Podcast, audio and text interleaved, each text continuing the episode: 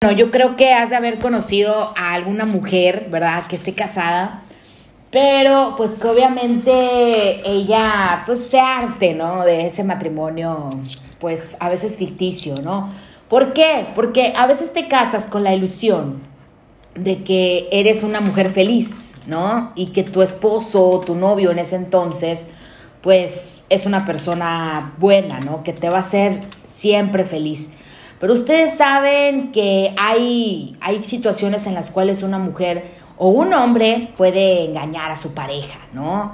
Hay claves para darte cuenta si la persona es infiel o no.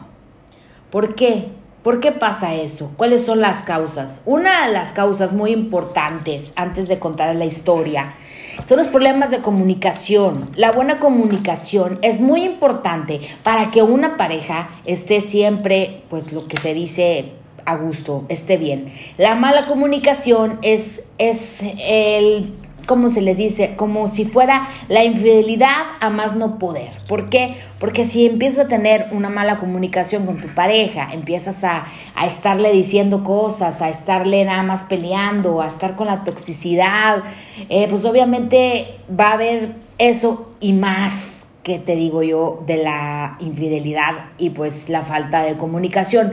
La monotonía puede ser de que es desgastante, ¿no? Hacer la misma rutina y que obviamente ya no tengas ni siquiera que estar con tu pareja en una noche, pues tú sabes, ¿no? Una noche